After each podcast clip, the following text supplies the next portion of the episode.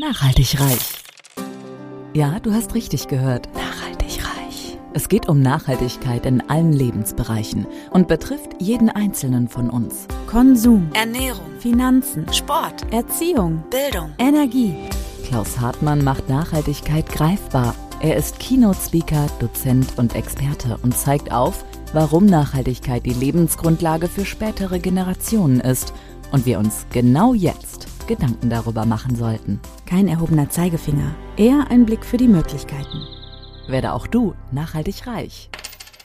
Hallo und herzlich willkommen zum Nachhaltig Reich Podcast. Heute geht es mal wieder um das Thema Landwirtschaft. Ich glaube, zum dritten Mal sprechen wir über das Thema Landwirtschaft und ich bin froh, dass ich heute den Frank Lenz bei mir habe. Kennengelernt habe ich ihn auf einem Seminar mit dem Dieter Lange und wir sind beide gleichermaßen zu spät gekommen oder nicht ganz zu spät, aber so spät gekommen, dass wir in den letzten Reihen saßen und deswegen uns gut miteinander unterhalten können. Bevor ich Frank jetzt gleich offiziell begrüße, möchte ich einmal die Anmoderation von ihm vorlesen.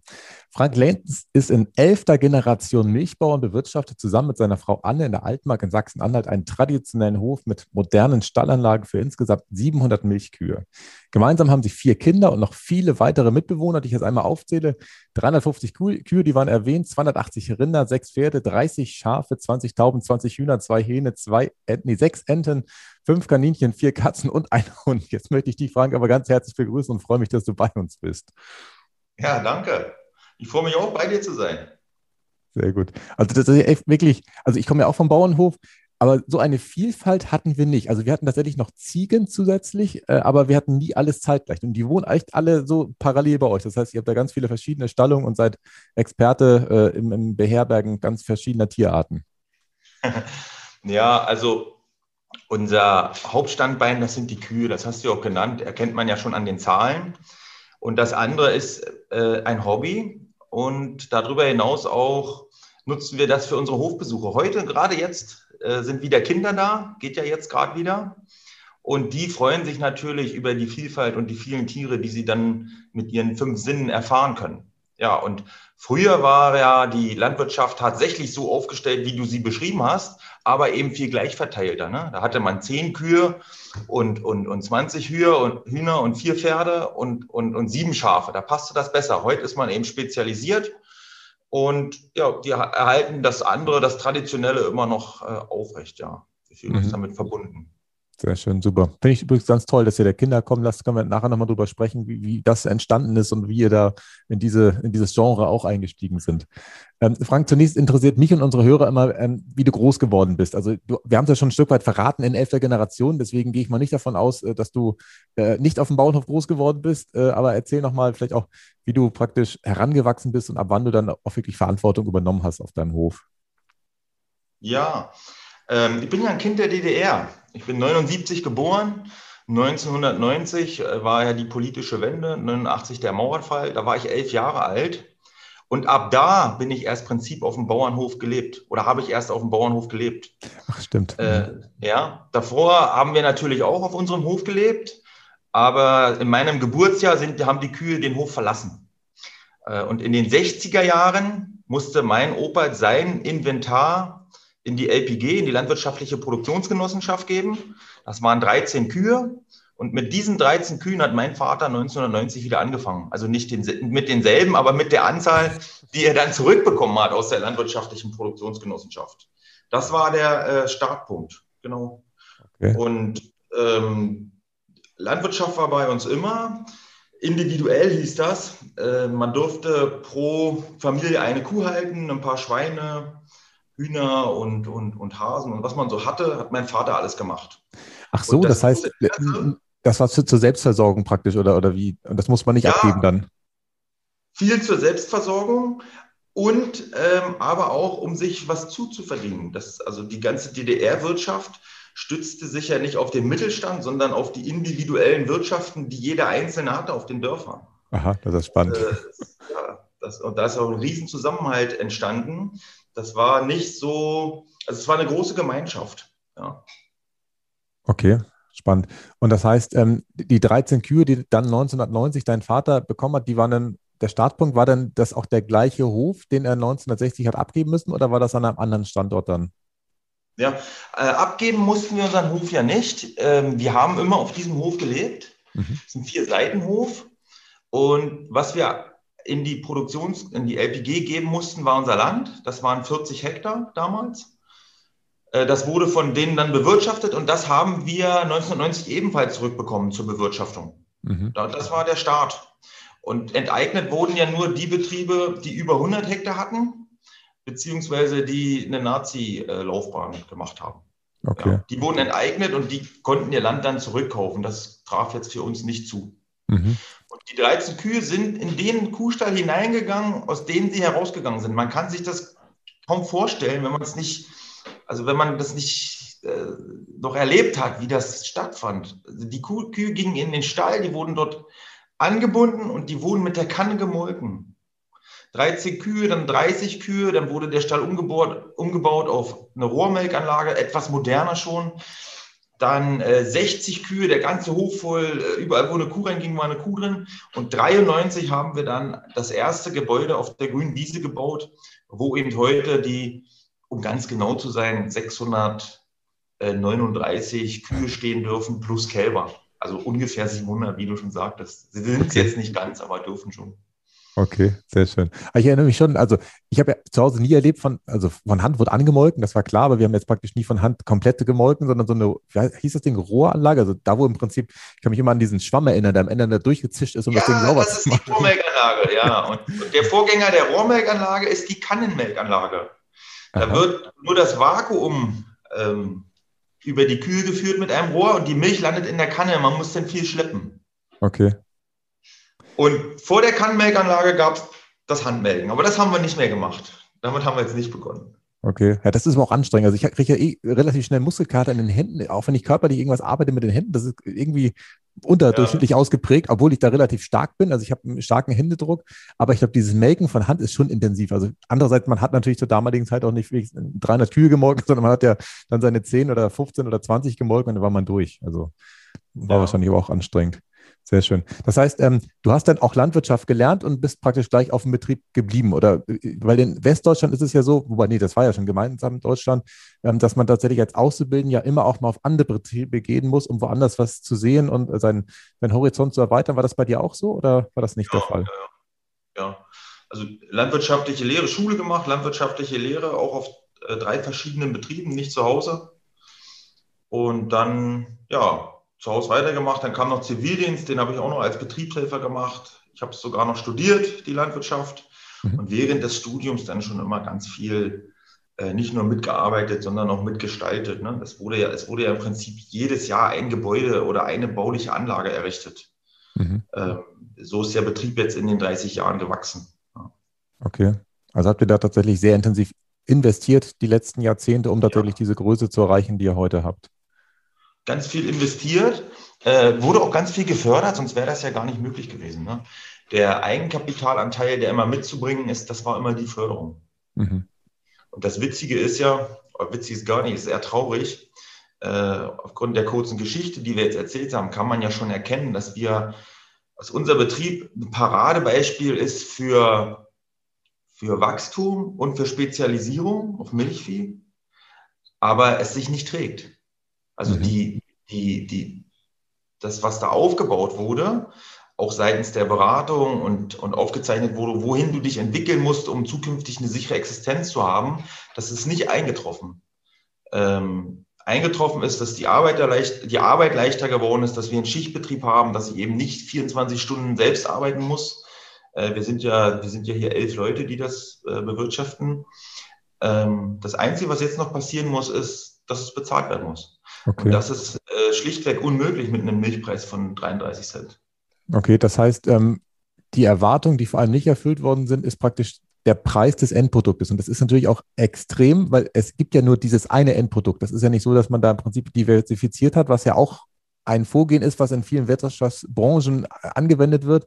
Äh, aber bei euch ist es so, ihr habt genau ein Produkt, da gibt es einen Preis für und der ist auch noch nicht mal so richtig na, ich hätte jetzt fast gesagt, der ist nicht marktkonform, weil der ja auf politische Art und Weise auch ein Stück weit beeinflusst wird.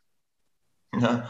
Der wird politisch gar nicht mehr beeinflusst. Das war der Fall bis 2015, das ist richtig. Da hatten wir ja noch eine Quote. Ähm, und jetzt soll sich der Preis am freien Markt bilden. Mhm. Aber es gibt keinen Wettbewerb um Milch. Und wenn es keinen Wettbewerb gibt, dann lässt sich der Preis bestimmen und er wird bestimmt von den Molkereien. Mhm.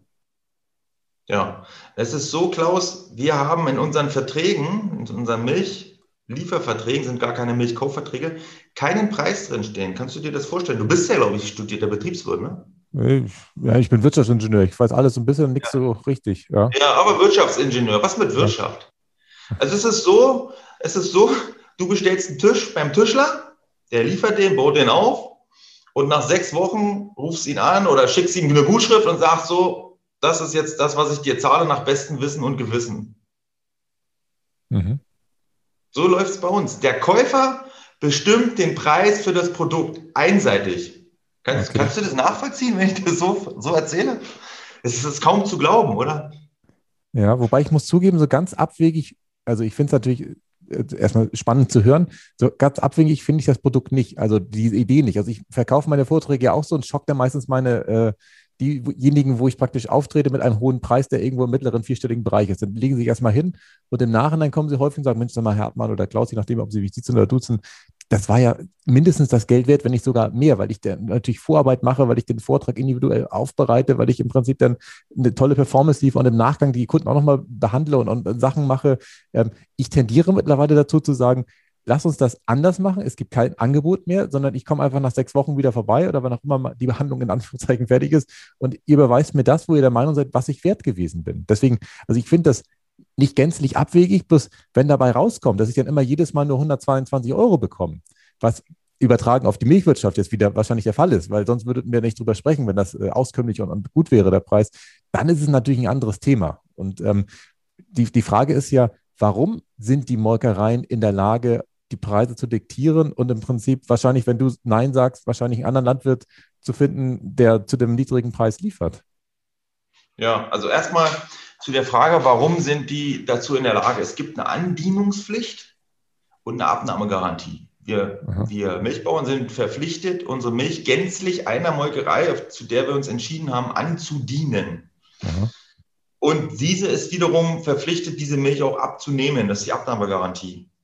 So, jetzt sagen wir mal, Zeiten sind schlecht, Milchpreis fällt, die haben keinen Einfluss darauf. Was machen die Bauern? Die erhöhen die Menge. Ist doch klar. Das ist das einzigste Ventil, um das Geld zusammenzukratzen, was sie am Monatsende abgeben müssen oder mhm. abliefern müssen. Die haben ja auch ihre Verbindlichkeiten. Mhm. Und der Effekt ist, die Menge steigt, die Molkerei ist verpflichtet, es abzunehmen und drückt es in Pulver, in Butter, in, in sogenannte Bulkware, Massenware. Diese wird dann auf dem Weltmarkt verramscht, weil niemand in der Welt ist in der Lage, diesen Standard, oder was heißt niemand, aber jedenfalls nicht außerhalb des europäischen Binnenmarktes sind, sind die Märkte nicht in der Lage oder willens, meist nicht in der Lage, äh, den Preis für unseren Standard zu zahlen. Mhm. Und um aber die, diese Produkte loszuwerden, muss der Milchpreis so günstig sein, ganz einfach. Ach, um die Produkte praktisch dann in außer EU-Ländern zu billigeren Preisen zu verramschen, muss der Preis so niedrig sein. Ja, Klaus, und der ist so niedrig, das will ich mal noch hinzufügen. Ne? In, in Afrika wird Milchpulver hin exportiert mit wahnsinnigen Subventionen, was hier mit wahnsinnigem Aufwand erzeugt wurde. Das ist so billig, dass sich dort eine junge Familie keine Kuh leisten kann, weil das teurer wäre, als das Milchpulver dort im Konsum zu kaufen. Und damit also aller Ursprung einer Existenz ist immer das Individuum und dann kommt als Keimzelle die Familie. Als nächstes kommt die Landwirtschaft. Daraus kann ein, ein, ein, ein Handwerk entstehen. Dann kommt eine Industrie, das ist ja die Entwicklung. Aber die sind nicht mehr in der Lage, eine Landwirtschaft aufzubauen, sich eine Existenz aufzubauen. Und was machen die jungen Menschen dann? Wenn sie die Chance haben, äh, Lampedusa zu erreichen, und nach Europa zu kommen, dann nehmen Sie das Risiko in Kauf, auch im Meer zu ertrinken. Mhm. Und das ist, was wir gerade erleben. Was wir an, an Problemen outsourcen, Müll, CO2, ähm, ähm, unsere ganze Wirtschaftspolitik, die dazu führt, dass wir Weltregionen gar keinen Aufbau erlauben. Die Welle schwappt zurück und wir können sie mit, mit keiner Mauer aufhalten. Sie wird auf uns zurückkommen. Es ist mhm. vorbei, dass wir äh, dass wir unsere Probleme externalisieren können. Probleme der Überproduktion, Probleme des, äh, des ungebremsten Wachstums, des Verbrauchs aufs Kost, auf Kosten der Natur. Mhm. Weil zum Schluss muss die Rechnung mit dem Wirt gemacht werden. Und der Wirt ist die Natur. Und wir tun so, als ob wir in unserem gesegneten Europa abgeschottet sind, äh, eine eigene Natur haben und das, was unserer Natur nicht passt, das exportieren wir einfach und die Probleme bleiben da. Und das zeigt uns gerade, dass das nicht so ist. Die ganzen Wetterereignisse, die Extremereignisse kommen zurück. Äh, wir in Deutschland hatten jetzt zwei Dürrejahre, davor ein Jahr, wo wir fast, äh, wo, wo es einfach zu nass war. Und wobei man im Weltmaßstab ja noch sagen muss, da sind wir ja gut weggekommen. Ne, was in der Welt an Wetterextrem los ist und was an Klimaflüchtlingen in Zukunft unterwegs sein wird, das ist für viele noch gar nicht vorstellbar, glaube ich. Ja, da bin ich bei dir, Frank. Das stimmt. Wobei, dann ist doch die logische Konsequenz, wenn wir im Prinzip viel zu viel Milch melken und die Molkereien viel zu viel zum Produzieren haben und das nach Afrika exportiert wird zu Preisen, die in meinen Augen völlig sinnloserweise so niedrig sind, dass die da sich keine Milchwirtschaft oder eigene Milchkühe aufbauen können, dass wir ja normalerweise weniger Milch produzieren müssen, nämlich so auskömmlich viel, dass es für uns reicht. Oder? Oder denke ich dazu einfach und so falsch? Nee, also das ist erstmal der richtige Ansatz. Und es gibt natürlich auch Exportregionen, in denen unsere Spezialprodukte und, und Spezialitäten, so muss man ja sagen, unsere Spezialitäten, die hier erzeugt werden in Europa und auch in Deutschland, gefragt sind und vor allen Dingen, wo sie auch bezahlt werden. Und aber da, da, ähm, denkst du wahrscheinlich an hochwertige Produkte, die praktisch dann eine ho hohe Wertschöpfung hatten, was in meinen Augen auch immer clever und sinnvoll ist. Und nicht die, ich glaube, du hast die Bulkware genannt. Das ist natürlich sinnlos. Das ist ja äh, völlig unfair. Bulkware ist Blockbutter, ist eingedampfte Milch, ist Milchpulver, ja, Blockkäse. Aber es gibt ja Spezialitäten, Käsen, äh, Käse, Joghurt, andere Milchprodukte, die gefragt sind in der Welt und die auch mit sehr hoher Wertschöpfung dorthin verkauft werden. Das zeigt einfach eine Studie, die das äh, Milchboard gemacht hat, dessen Vorsitzender ich ja auch bin, eine deutschlandweite Milcherzeugergemeinschaft. Die haben analysiert 38 Molkereien. Das deckt ein äh, über zwei Drittel der deutschen Milchmenge. Und um das mal deutlich zu machen, Deutschland produziert ein Viertel der europäischen Milchmenge. Also es zeigt ein, es sind valide Ergebnisse.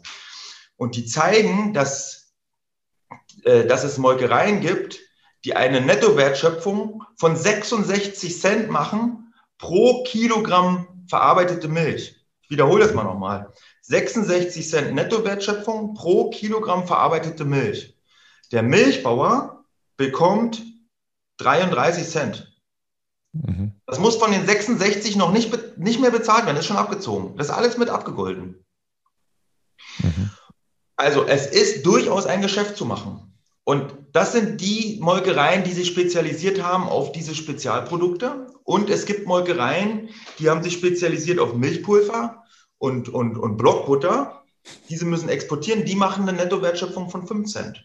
Und die können tatsächlich nicht mehr zahlen als 33 Cent, ähm, weil sie dann pleite gehen würden. Also sie, die haben die Wertschöpfung nicht.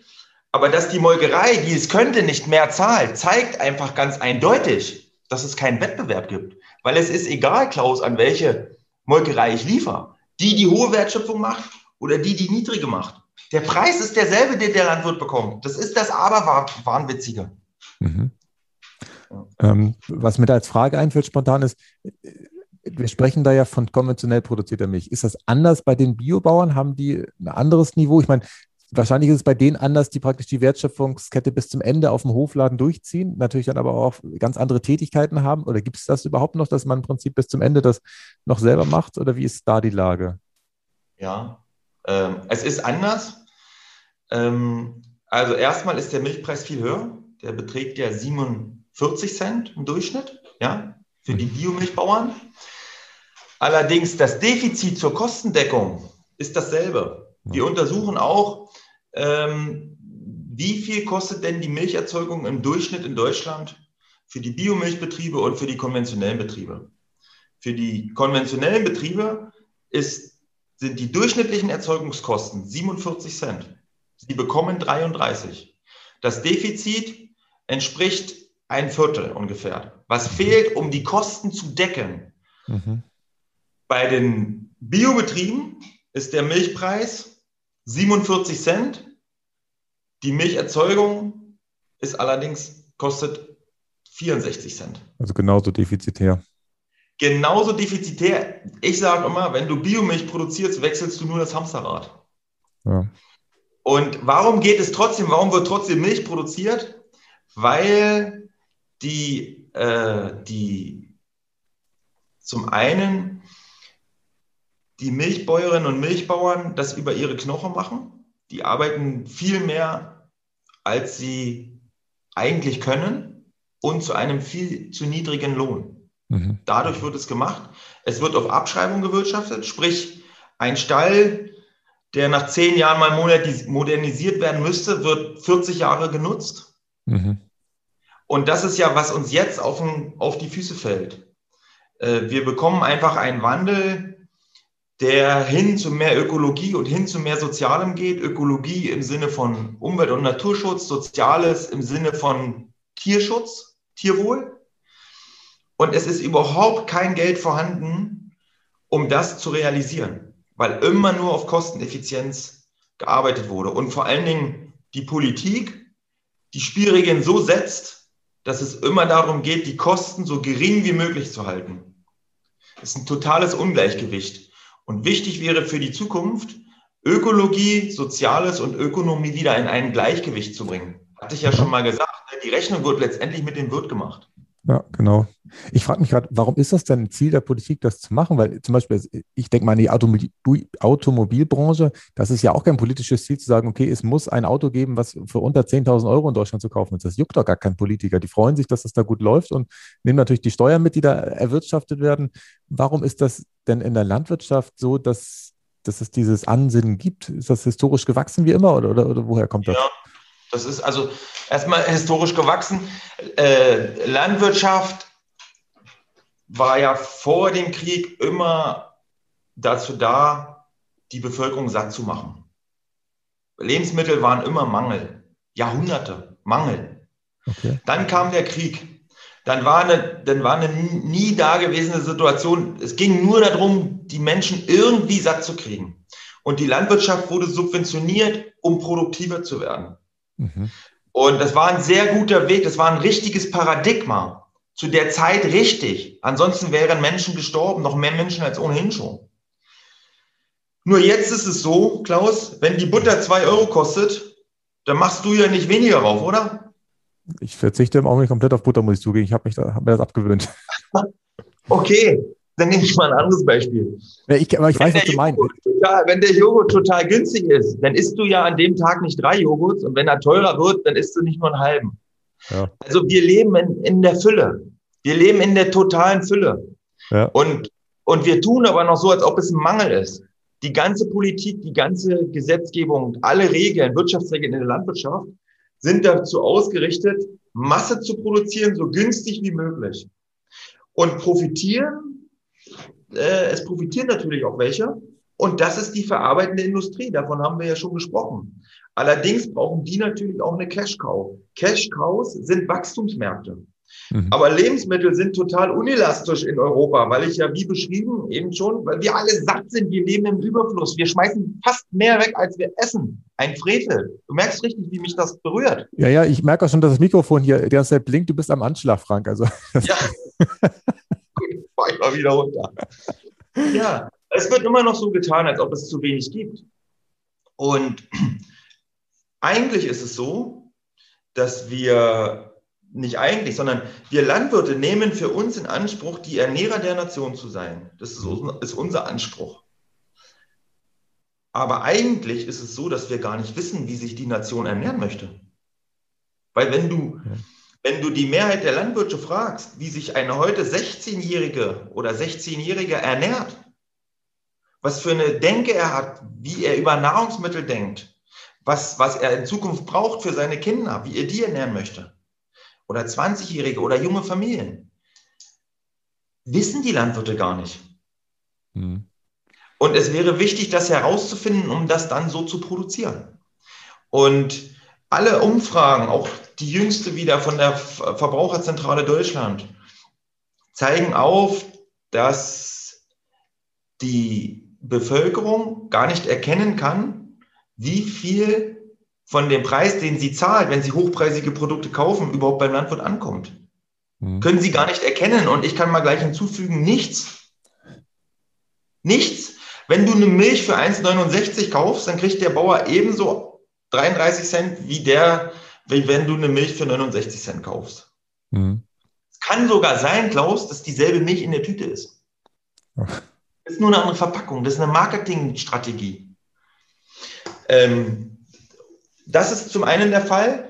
Zum anderen können Sie nicht erkennen, äh, was, die, äh, äh, was Gutes durch die Landwirtschaft für die Natur getan wird. Und da sind eben die Defizite, die aufzuholen wären, das, das wieder in, in Einklang zu bringen. Ja. ja bin ich bei dir, Frank. Da, da, sind wir tatsächlich jetzt bei der Vorstellung der Person ganz schön weit rumgekommen. Ähm, ich stelle dir immer noch so gerne die Frage, immer, was du mit dem Begriff der Nachhaltigkeit verbindest. Das würde ich jetzt nochmal gerne nachholen, obwohl wir jetzt schon an verschiedenen Stellen wahrscheinlich haben fallen lassen. Ähm, was für ein Bild hast du da vor Augen? Ich denke immer an so einen Wald, wo man nur so viel ernten sollte, wie nachwächst. Ähm, was ist dein Bild da, Frank? Mein Bild der Nachhaltigkeit? Ja. Das ist ein Dreieck. Okay. Und zwar ein Dreieck mit drei Punkten. Eins ist die Ökologie, eins ist das Soziale und eins ist die Ökonomie. Mhm. Und nachhaltig kann es nur sein, wenn alle drei im Einklang sind. Mhm. Wenn die Ökonomie so wie jetzt übergewichtig wird und nur auf die Kosten geachtet wird, dann geht es zu Lasten von Ökologie und Sozialem. Und gleichwohl ist es so, wenn nur noch auf die Umwelt geachtet wird, ähm, dann ist es in unserem Wirtschaftssystem einfach nicht umzusetzen. Ne? Also wir, mhm. wir, wir, keiner möchte zurück zur Steinzeit, wo es keine Ökonomien gab.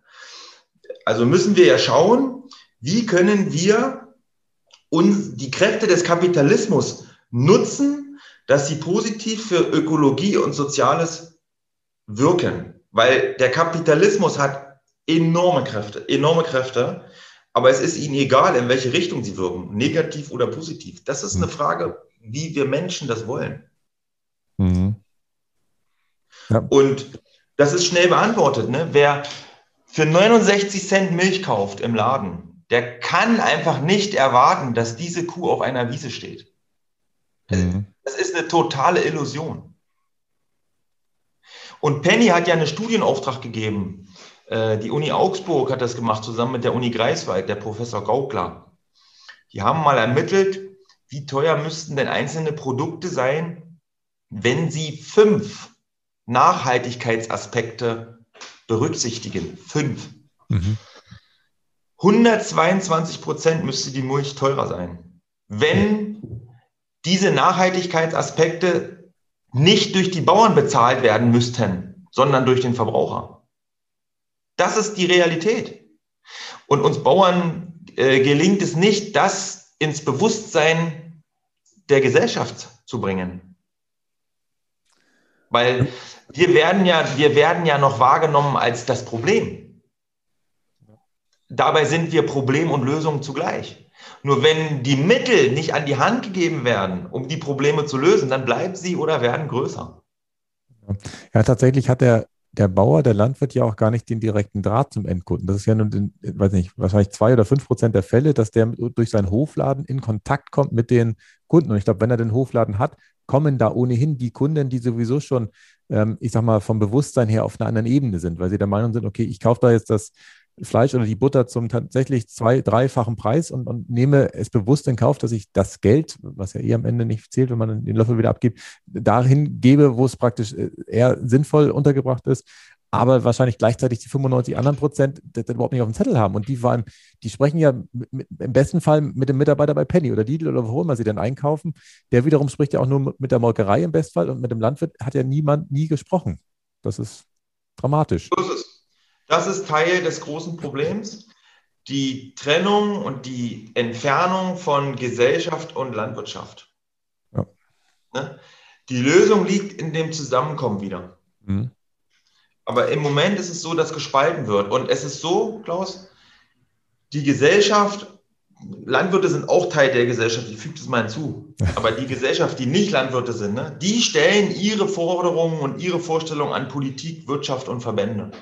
Ne? Mhm. Umweltschutz, Naturschutz, Tierschutz, äh, äh, Menschenschutz, also ihre Vorstellung, wie eine Gesellschaft auszusehen hat. Mhm. Die Landwirte tun das ebenfalls, stellen ihre Forderungen an die Politik.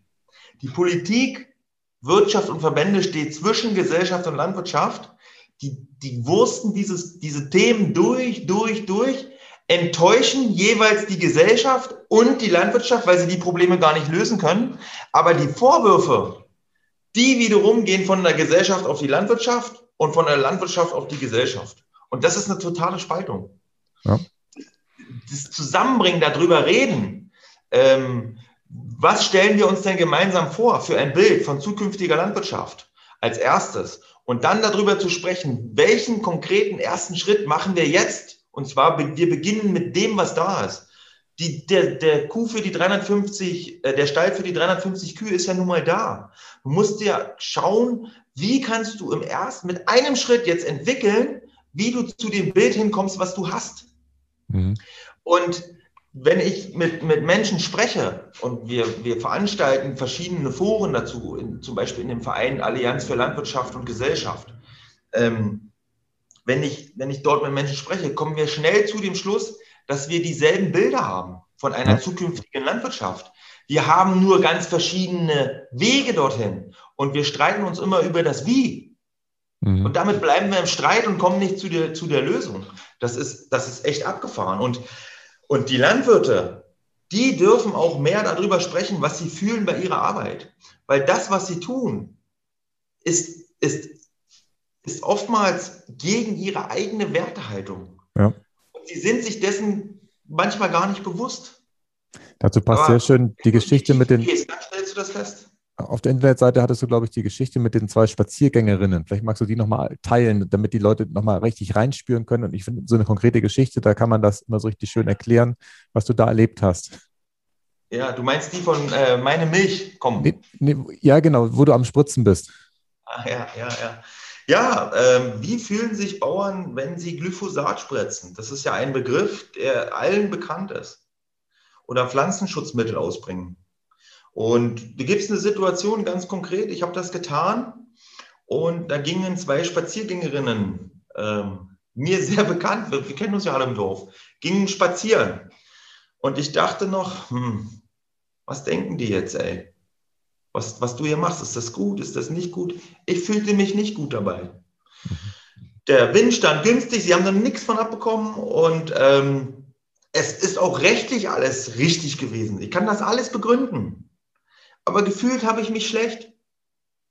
Und ich habe sie dann im Nachgang auf der anderen Straßenseite einfach angesprochen. Ich habe sie gefragt, sag mal, du hast mich doch da spritzen sehen und ihr seid da spazieren gegangen. Was hast denn du gedacht? Ja. Dann hat sie mir das erzählt und es war dasselbe, was ich gedacht habe. Es war dasselbe. Und dann ist sofort eine Verbindung da und dann spüren die Menschen, die, die Landwirte machen das auch äh, weil sie jetzt nicht anders können. Wir können auch eine andere Landwirtschaft. Wir haben Jahrhunderte, Jahrtausende äh, Landwirtschaft ohne chemische Hilfsmittel betrieben. Machen das jetzt seit 60 Jahren und glauben, ohne geht's nicht mehr. Es geht nicht mehr ohne, weil der schnöde Mammon es nicht zulässt. Also das Mittel zum Zweck, das Geld, ist zum Selbstzweck verkommen und nützt nicht mehr, um einen Beitrag dazu zu leisten, in der Welt, die Welt zu erschaffen, in der wir leben wollen. Mhm.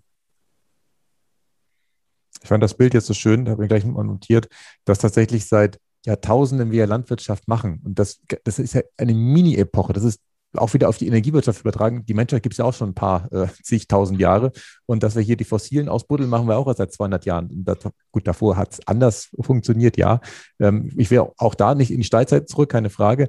Aber tatsächlich ist es Zeit, dass man diese Gewohnheiten über Bord wirft, wo man sich natürlich bequem es gemacht hat und es womöglich äh, einfach ist, äh, ich sag mal, die, die Unkräuter wegzuspritzen und mit Kunstdünger dafür zu sorgen, dass das schnell wächst. Das ist aber halt kein Stück nachhaltig. Das wissen wir alle. Äh, und die, die Folgen, die fangen wir an zu spüren. Also ich war letzte Woche beim Wasserverband Nord, das ist halt ähm, ein Unternehmen, was 70 Gemeinden in Schleswig-Holstein mit Wasser versorgt, die merken jetzt mittlerweile, dass sie immer tiefer bohren müssen, dass es immer mehr Nitrat im Grundwasser gibt und dass tatsächlich auch ähm, die Wasservorkommen nicht mehr so produktiv sind, wie sie in den letzten Jahrzehnten gewesen sind. Und die, die Auswirkungen werden immer äh, spürbarer und ähm, wir dürfen uns da verändern, keine Frage. Ähm, ich habe ein ja. Zitat, ja. Äh, äh, ich möchte das noch hinzufügen. Also wir dürfen, wir dürfen uns da verändern, weil was gemacht wird, ist gerade Folgendes. Ähm, die, die, die Probleme, die werden individualisiert. Äh, und zwar auf die Gruppe, was jetzt mich betrifft und unser kleines Thema, was wir gerade besprechen, auf die Gruppe der Landwirtschaft. Du hast das eben mit dem Nitrat besprochen, ne? Da wird gesagt, die Landwirte, die düngen zu viel. Und die Landwirte sollen jetzt mal weniger düngen und das Problem der Nitratbelastung im Grundwasser lösen. Das ist unmöglich, Leute. Das geht nicht, dass das eine kleine, kleine Mini-Gruppe, ich weiß nicht, anderthalb Prozent der Bevölkerung von Deutschland jetzt für 80 Millionen Menschen löst. Das ist, das haben wir gemeinsam hervorgerufen über eine lange Zeit und wir werden es gemeinsam wieder lösen dürfen, auch über eine lange Zeit. Ja. Es werden die Landwirte nicht machen können für die restliche Bevölkerung. Da hat jeder seinen Beitrag zuzuleisten. Und das ist wichtig hinzuzufügen. Ansonsten ähm, bleibt es nämlich dabei, dass es immer ist, äh, ja, du, nee, du. Und ein Beispiel noch, bevor du zu dem Zitat kommst. Ähm, Brotbacken ist ja wieder in, ne? Viele junge Familien, viele junge Frauen backen Brot. Ähm, auch Männer vielleicht, um gendergerecht zu bleiben. ich kann auch Brot backen. Ja, siehst du, ich bin ja sogar einer, der das Korn noch anbaut. Ne? Ich fange ein Jahr, bevor ich mit Brotbacken anfange, fange ich an mit Brotbacken. Ein Jahr zuvor stecke ich ein Korn in die Erde, hege und pflege, ernte, fahre ein, pass auf, dass es nicht vergammelt. Und dann kommt es erst in die Mühle, ich schrote das, und dann gelangt es in die Küche und meine Frau backt davon Brot. Mhm. Und was ist passiert, seitdem wir eigenes Brot backen? Und auch andere Familien erzählen mir das. Auf einmal gibt es kein trockenes Brot mehr. Es gibt kein trockenes Brot mehr. Wie kommt das? Das ist doch eine herrliche Erfahrung, oder? Sobald du eine Verbindung hast, äh, und da hatten wir darüber gesprochen, dass wir wieder zusammenrücken müssen, entsteht eine hohe Wertschätzung für das Produkt. Mhm. Und durch die hohe Wertschätzung kann auch wieder eine hohe Wertschöpfung entstehen auf den Höfen, dass diese überhaupt den Wandel, vor dem sie stehen, überhaupt möglich machen können, dass da wieder Kreativität und Innovation stattfinden kann. Mhm. Das ist der Schlüssel. Ja. ja, und es wird deswegen nicht mehr trocken, weil es einfach so schnell gegessen wird. Oder was ist der Grund? Nee, weil, das, weil es viel Arbeit gemacht hat, das zu produzieren. Also das Brot wird schon trocken, natürlich. Aber der Kanten ist halt nicht so trocken, dass er weggeschmissen wird. Du hast okay. eine andere, du hast eine andere Haltung zu dem Produkt. Du hast eine andere Haltung dazu. Und du hast ja vorhin angedeutet, du überlegst ja dein Abrechnungssystem umzustellen und zu sagen, ich arbeite für euch und ihr gebt, was es euch wert ist. Und in der Erwartung, dass die Preise erzielt werden, die du auch brauchst, um davon gut leben zu können. Ja. Bei der, bei der äh, Landwirtschaft ist es genau umgekehrt. Es ist überhaupt gar kein, gar kein Bezug zu dem Produkt da, gar, kein, gar keine Verbindung, was es bedeutet, wenn man sich eine Salami äh, aufs Brot legt. Ja. Also was die Kreatur dafür geleistet hat, erst einmal, aus der diese Salami entstanden ist und welche Arbeit dahinter steckt, Hege und Pflege ähm, und dass das Ganze auch mit dem Tod zu tun hat mit, mit einer Haltung, wie, mit welcher Haltung und in welcher Würde äh, lasse ich die Kreatur aus diesem Leben scheiden. Das ist alles nicht da. Und deshalb gibt es dazu auch keine Vorstellung und auch keine Vorstellung, was das wert ist. Mhm. Und das ist in deiner Branche ganz anders. Das ist ganz anders. Also äh, viele schätzen das, ähm, die, diese, diese, diese Arbeit, die geleistet wird, um die Persönlichkeit zu entwickeln und, und äh, in, in, ins Bewusstsein zu gelangen von sich selbst und sich selbst bewusst zu werden über die ja. Dinge, die. Ja. Also ich glaube, es nimmt zu, aber ähm, dass die breite Bevölkerung sagt, ja, für einen Vortrag zahle ich 5000 Euro, um eine Zahl zu nennen, da sind wir tatsächlich noch nicht, weil tatsächlich die, die Wirkung, die mit dem Vortrag ähm, erzeugt wird, die ist ja häufig nicht unmittelbar da. Also bleiben wir bei dem Stück Salami, das ist da auf und dann hast du im Prinzip deinem Körper wie auch immer genährt. Also zumindest hast du irgendwelche Stoffe zugeführt, die hoffentlich dem Körper gut tun. Auch wenn Einstein schon gesagt hat, das Cleverste wäre, wenn wir alle keine Tiere mehr essen, weil das grundsätzlich äh, den Weltfrieden verbessern würde, was ein anderes Thema führt zu weit. Bei einem Vortrag ähm, sind die Menschen natürlich nett unterhalten und sie kriegen aber auch den Unterschied nicht hin, was jetzt in Anführungszeichen ein, ein Pausenclown, der das auch gut macht, der, der die Leute unterhält oder irgendein Zauberer, der auch toll macht.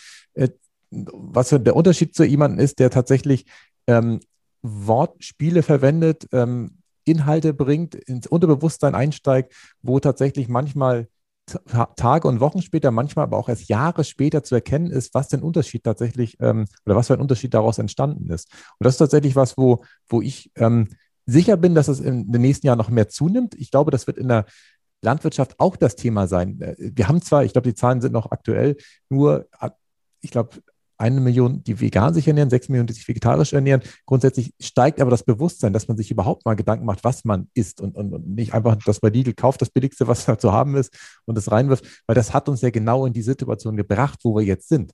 Dass jeder in dem Augenblick, wo er ins Regal greift und das billigste Fleisch nimmt, die billigste Butter oder was auch immer es ist, nimmt, gibt er ja einen Produktionsauftrag, ja, mach genau das billige Ding nochmal. Weil ich ja sozusagen es vorne rausnehme, weiß ja die Industriekette dahinter, okay, kommt an, machen wir weiter. Ist genau richtig.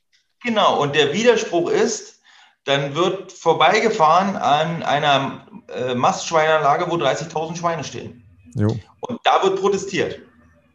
Und das ist ja so wichtig, dass, äh, dass, sich, dass sich bewusst ernährt wird. Und welches Bewusstsein man entwickelt, das ist ja jedem freigestellt, ob jetzt nur pflanzlich oder äh, Fleisch oder nicht Fleisch. Für mich ist wichtig, dass dass, dass ein Bewusstsein dafür entsteht, was, äh, ja, was wir zu uns nehmen, was wir, was wir zu uns nehmen und welche Konsequenzen wir damit auslösen. Ja, das ist gut. Du hast eben schon angesprochen, ich hätte ein Zitat gefunden. Ja, du hast recht, du hast sehr gut und aufmerksam zugehört, Frank. Ähm, auf deiner Internetseite habe ich gelesen, dass ähm, da stand, uns ist wichtig, dass der Wandel enkeltauglich und für die Zukunft ist. Ähm, magst du noch mal, da nochmal drauf eingehen und vielleicht noch ein bisschen im, im Rahmen äh, der Initiative Meine Milch, die du ja auch äh, ins Leben gerufen hast, dass du da nochmal ja. drauf eingehst, wer da mitmacht, was eure Ziele sind, so ein bisschen, ähm, dass wir da eher nochmal lösungsorientiert sprechen, weil wir haben natürlich die, die, Probleme jetzt demaskiert, haben im Prinzip sie identifiziert und jetzt geht es ja darum, was können wir machen, was können wir besser machen. Ja, genau. Also Meine Milch ist, eine, ist ein Projekt von sieben Personen, äh, bunt gemischt, alt, jung, äh, Männlein, Weiblein äh, Bauern, Nicht-Bauern, ähm, dass wir dieses, dass wir die, die Lösungssuche eben aus ganz vielen Perspektiven betrachten und schauen, was für ein Bild stellen wir uns vor, wie kann eine Lösung aussehen, gemeinsam. Und eben dann den ersten Schritt festlegen, äh, damit beginnen wir jetzt. Und unser Bild ist ja, wie du sagtest, enkeltauglich. Das bedeutet, dass auch noch unsere Enkel auf, in der Welt leben können, die alles im Überfluss bereitstellt, die dafür sorgt, dass Menschen gesund sind, die dafür sorgt, dass Leben entsteht und dass das Leben äh, eben auch lebenswert ist für alle Kreaturen auf diesem Planeten. Das bedeutet für uns enkeltauglich. Und wir, hatte ich ja beschrieben, sind ja ein Wachstumsbetrieb par excellence und haben auf Masse gesetzt und erkennen, das ist eine Sackgasse. Und jetzt haben wir uns Gedanken gemacht, wie können wir denn jetzt eine Abbiegung schaffen. Neuen Weg beschreiten. Es gibt die noch gar nicht. Neuen Weg beschreiten. Und wir haben begonnen, die Kälber bei den Kühen zu lassen. Das machen wir jetzt vier Jahre. Das machen auch andere Betriebe, aber kein Betrieb in Deutschland macht es mit 350 Kühen. Also ich behaupte auch, über Deutschland hinaus wirst du das nicht finden. Aber in Deutschland ist klar, gibt es keinen weiteren Betrieb. Und es geht uns darum, äh, dass die Kühe wieder auf die Weide können, dass die Kühe kein gentechnisch verändertes Futter bekommen, äh, dass die Kühe, äh, dass die Kälber nicht exportiert werden, dass sie Grünfutter bekommen, dass sie einen ausreichenden Personalschlüssel haben. Also das, was wir in der Pflege erleben, erleben wir auch bei den Tieren. Das ist dasselbe. Also Tierwohl ist eins zu eins abhängig von den Menschen, die sie betreuen können. Tiere werden betreut. Nutztiere, die wir halten, sind ja keine Wildtiere. Ja, wie bringen wir das zusammen? Und, die, die okay. Eine Frage, Frank. Wie lange bleiben die Kälber dann bei den äh, Mutterkühen? 100 Tage. 100 Tage, das heißt, das sind äh, dreieinhalb Monate ungefähr. Ja. ein Drittel. Mhm. Ja. dann werden sie abgesetzt, ja. Und da, da entsteht eben eine Milch draus, die, die äh, hohe qualitative Ansprüche an die Produktion stellt und die sich dann natürlich auch qualitativ in dem Produkt widerspiegelt. Mhm. Und dieses Produkt wollen wir vermarkten und für diese Philosophie suchen wir ähm, oder sind dabei, mit einem Verhandlungspartner zu schauen, wie können wir das verteilen, in die, in die Zentren bringen, weil wir produzieren auf unserem Hof 10.000 Kilogramm Milch am Tag. Das sind äh, 40.250 Gramm Joghurts, um eine Dimension davon zu bekommen, pro Tag. Das ist viel. Ja, in der Altmark, in der Region, in der ich lebe, leben 200.000 Menschen. Also ich könnte, um das weiterzuführen, ich könnte mit meinem Betrieb 13 Prozent der hiesigen Bevölkerung um mich herum versorgen. Das ist natürlich utopisch, dass das stattfindet. Deshalb müssen wir in die Zentren, wo die Menschen leben, in Berlin, in Hamburg, in, im Ruhrport von mir aus, ähm, um dieses Produkt dann an die, an, an die Leute zu bringen. Das Warum ist die große Herausforderung, weil die Produkte, die gewünscht werden, die werden eben nicht in den Zentren produziert, sondern da, wo keine Menschen leben. Na gut, das ist klar. In Hamburg gibt es wenig äh, Landwirtschaft, das glaube ich auch. Aber warum nicht in der Region? Äh, auch in der Region, natürlich in der Region auch, hauptsächlich in der Region. Aber es ist viel zu viel für die Region. Und nicht jeder, das muss man ja auch hinzusagen, nicht jeder ist in der Lage, sich dieses Produkt leisten zu können. Gerade bei uns gerade bei uns, wo 30 Menschen auf einem Quadratkilometer leben, weniger, 28, wir gelten laut UN als unbevölkert. Also ab 30 wird das bevölkert. Ähm, dass man mal ein Bild davon bekommt, wie wir hier aufgestellt sind von der Struktur. Und was für eine große Herausforderung ist es dann auch, diese Produkte dann auch zu, zu den Menschen zu bringen, die sie konsumieren wollen und die sie sich auch leisten können. Und die Menschen, die sie sich leisten können, ähm, die sorgen dann auch dafür, dass, dass wir äh, Projekte starten können, um den Menschen, die es sich noch nicht leisten können, sich auch so zu versorgen, wie sie es gerne möchten. Mhm. Das, ist, das ist das große, das große Projekt, ja, was wir starten und wo wir eine Lösung sehen. Und das Geld, was dann zurückfließt auf dem Hof, soll dafür eingesetzt werden, für soziale Projekte und für ökologische Projekte. Mhm. Und ökologisch meint nicht unbedingt Bio, aber ökologisch meint verbunden sein mit der Erde. Mhm. Und sozial meint äh, verbunden sein mit dem Tier. Ja. Mhm. Was ich ja beeindruckend finde, ich hatte es im Vorgespräch, äh, Vorgespräch auch schon gesagt, ihr seid ja tatsächlich auf durch die Medien schon intensiv wahrgenommen worden. Ihr wart im ZDF, im MDR, Zeitungen haben über euch berichtet.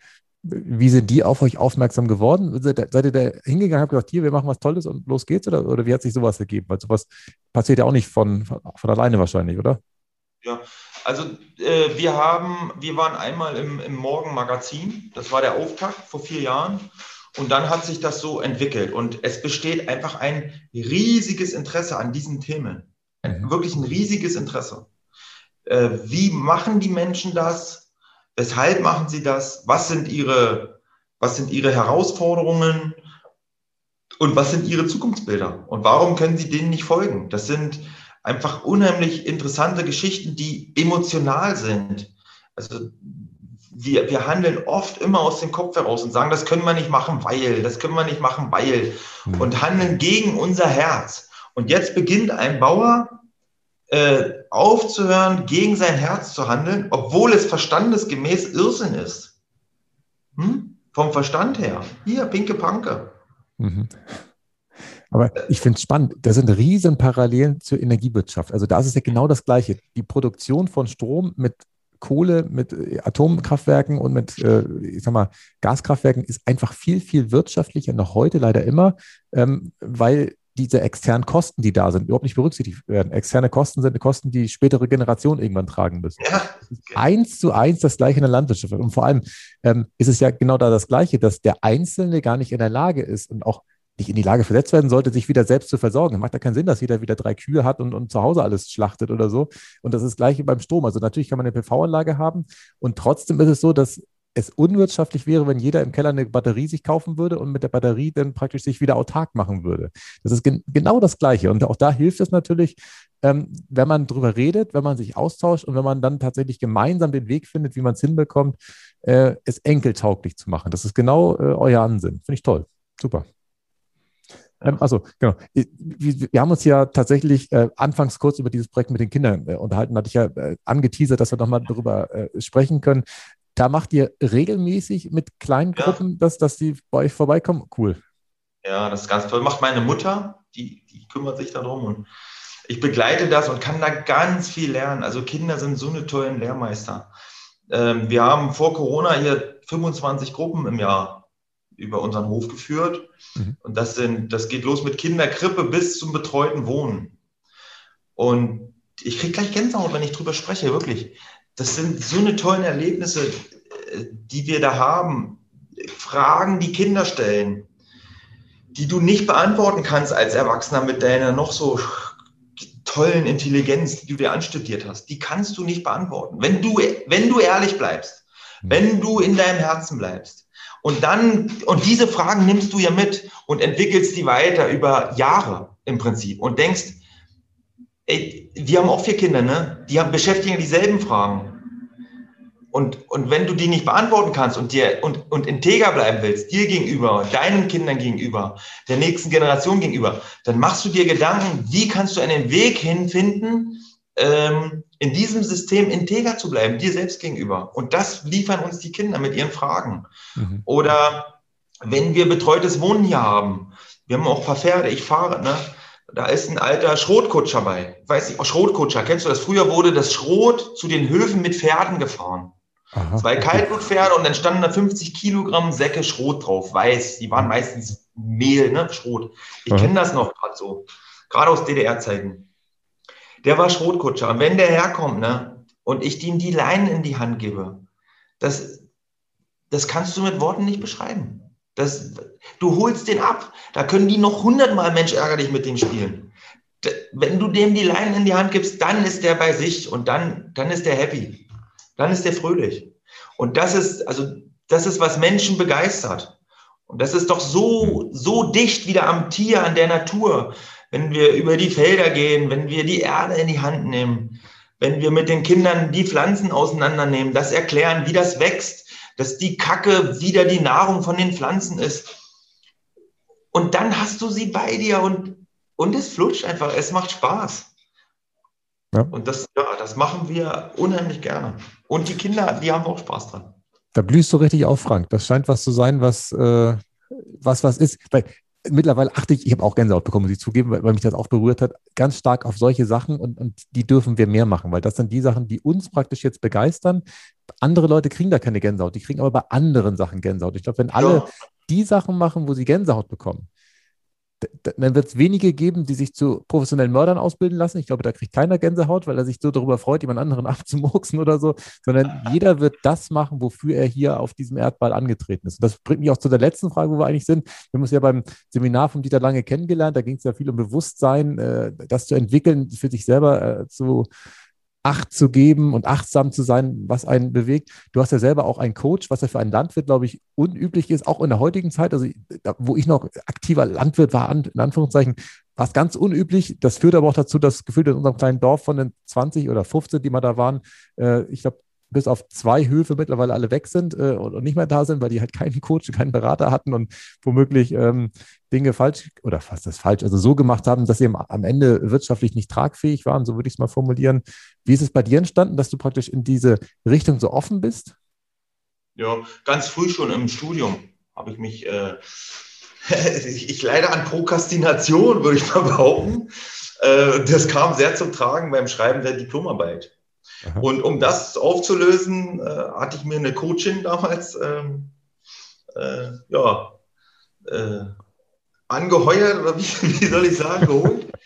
Und das hat sich sofort getragen. Und die Coaches machen ja nichts anderes. Die stupsen dich ja immer wieder mit der Nase in das, in dein eigentliches Thema, was du immer wieder versuchst, mit oberflächlichen Dingen abzudenken, mit deinem Verstand. Mhm. Drücken dich immer wieder in dein Herzthema hinein. Und ja, und, und dann ist Entwicklung möglich. Ein Coach ist kein Garant dafür, dass man äh, äh, im Sinne von erfolgreich in, in dem ist, was man macht.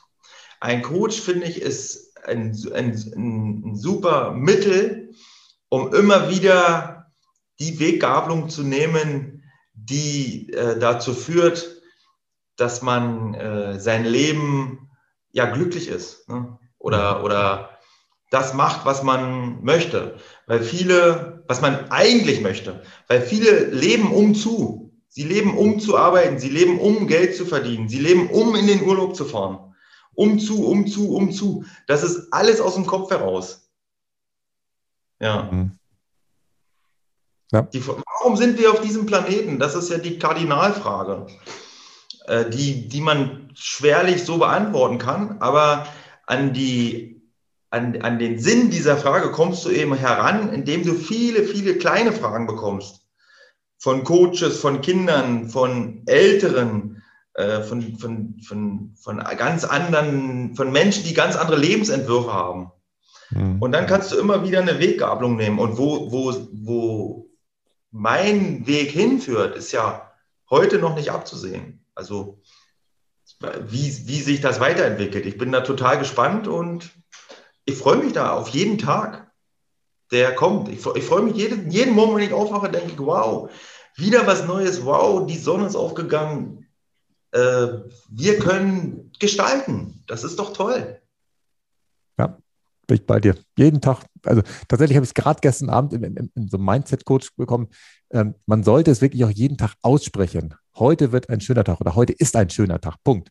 Weil in dem Augenblick, wo man das ausspricht, primet man ja sein Unterbewusstsein. Man hat ja im Prinzip dann gar keine andere Chance mehr, als nur noch auf die Sachen tagsüber zu achten, die schön sind. Natürlich sind auch irgendwie Sachen, die nicht schön sind, aber da muss er nicht dann, du hast gerade Kacke verwendet, in die Kacke reinfassen auch noch, wenn du sie siehst. Kannst ja sagen, okay, hol ich die Schaufel und räum's weg, fertig. Dann geht's weiter. Und muss ja nicht im Prinzip dann da äh, dich äh, darin verlieren. Also insofern äh, wunderbar, herrlich.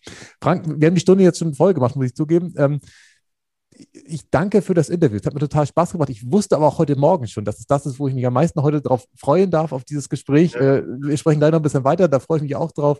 Ähm, gibt es noch irgendein Abschlussstatement, das du loswerden möchtest oder irgendwas, wo wir jetzt gar nicht drüber gesprochen haben? Das wäre jetzt der richtige Zeitpunkt, es rauszuhauen. So Internetseite und alles, das packe ich in die Shownotes, da können die Zuhörer sich äh, informieren. Gibt es noch irgendwas, was jetzt in deinen Kopf kommt?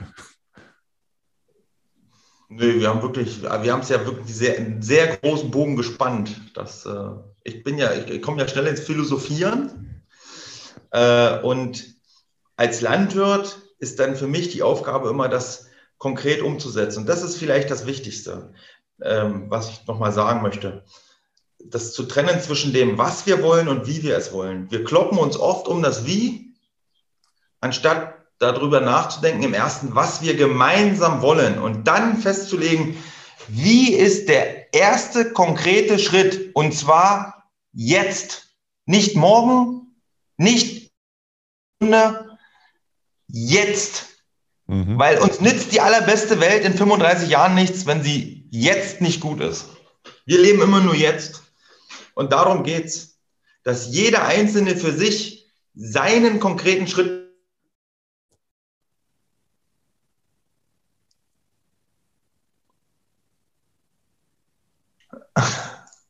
Jetzt, jetzt bist du wieder da. Ja, ja. Internet jetzt, war einem weg. Jetzt haben wir eine Stunde gesprochen, Frank. Und im, im letzten Halbsatz äh, hängt das Internet tatsächlich. Aber die Aussage war, glaube ich, klar. Wir leben im Jetzt und streiten uns nicht über äh, das, wie wir es machen, sondern wir machen das Was klar. Wenn wir das Was klar haben, können wir uns überlegen, was jetzt der erste Schritt ist, um genau dahin zu kommen. Punkt. Genau. Und zwar jeder, jeder Einzelne selbst, dass jeder Einzelne selbst den Schritt macht und nicht sagt, ich mache es morgen und heute soll es mal noch der machen. Das, das funktioniert nicht. Ein Wandel in der Gesellschaft ist nur möglich, wenn sich jeder Einzelne wandelt. Anders geht es nicht. Ja, das waren schöne Schlussworte. Vielen Dank, Frank. Ja, sehr gerne. Nachhaltig reich. Das Wichtigste nochmal in 60 Sekunden. Ich bin noch ganz beseelt von dem schönen Nachgespräch, das ich eben mit Frank noch hatte. Aber auch in dem Gespräch habe ich ganz viel Neues gelernt. Und ähm, was für mich total einprägsam und logisch war, ist, dass der Milchpreis für die Landwirte mit 33 Cent einfach zu niedrig ist, wenn die Produktionskosten bei 47 Cent äh, pro Liter sind. Und ähm, dann haut es halt nicht hin, dass man im Prinzip sich nachhaltig verhält, weil da fand ich das Bild von Frank auch so schön, dass Nachhaltigkeit ein Dreieck ist aus Ökonomie, Ökologie und Sozialem. Und wenn die Ökonomie halt so gar nicht passt, beziehungsweise man sich da verbiegen muss, äh, dann ist klar, dass die Ökologie und das Soziale an der Stelle ja auf der Strecke bleibt. Dann habe ich einen neuen Begriff kennengelernt, Bulkware. Das ist halt Blockbutter, Milchpulver, also praktisch Billigsprodukte, die aus Milch hergestellt werden können. Und das sind häufig die Produkte, die in den Molkereien hergestellt werden, um sie dann ins Nicht-EU-Ausland zu verkaufen, wo sie dann wiederum dazu führen, dass in Afrika oder wo auch immer äh, keine eigene Milchwirtschaft aufgebaut werden kann. Das ist natürlich unclever. Das ist unclever für alle Beteiligten, selbst für die Molkereien, weil die natürlich ähm, dann im Schnitt nur fünf Cent pro Liter an Wertschöpfung machen und auch kein Geld verdienen. Und viel cleverer wäre es tatsächlich, hochwertige Produkte herzustellen, wo im Durchschnitt oder bis zu 66 Cent pro Liter Wertschöpfung möglich sind. Und es dann ja auch wahrscheinlich Käuferschichten gibt, die gerne bereit sind, diese hochwertigen Waren zu kaufen und tatsächlich alle Beteiligten ja mehr davon haben. Und dann zum Schluss fand ich es noch sehr schön, ähm, dass Frank ein Jahr vor dem Brotbacken mit dem Brotbacken anfängt, indem er natürlich das Getreide aussät äh, und dann die ganze Prozesskette mitnimmt, äh, das Mahlen, also erst das Ernten natürlich, das Mahlen oder Schroten in dem Fall. Und ähm, schön fand ich auch den Ausspruch, dass es dann kein trockenes Brot mehr gibt, da einfach die Wertschöpfung für das Produkt so hoch ist, ja, dass da nichts mehr ähm, verdorben gehen kann. Ich hoffe, euch hat die heutige Folge wieder gefallen. Ihr habt zum Thema nachhaltige Landwirtschaft oder Milchwirtschaft in dem Fall etwas mitnehmen können, neue Erkenntnisse mitnehmen können. Ich bin gespannt auf eure Rückmeldung und auch auf Fragen, die ihr mir gerne bei Instagram schicken könnt. Bis zum nächsten Mal. Tschüss. Nachhaltig reich. Kein erhobener Zeigefinger. Eher ein Blick für die Möglichkeiten. Und mehr Möglichkeiten findest du im www auf klaushartmann.de.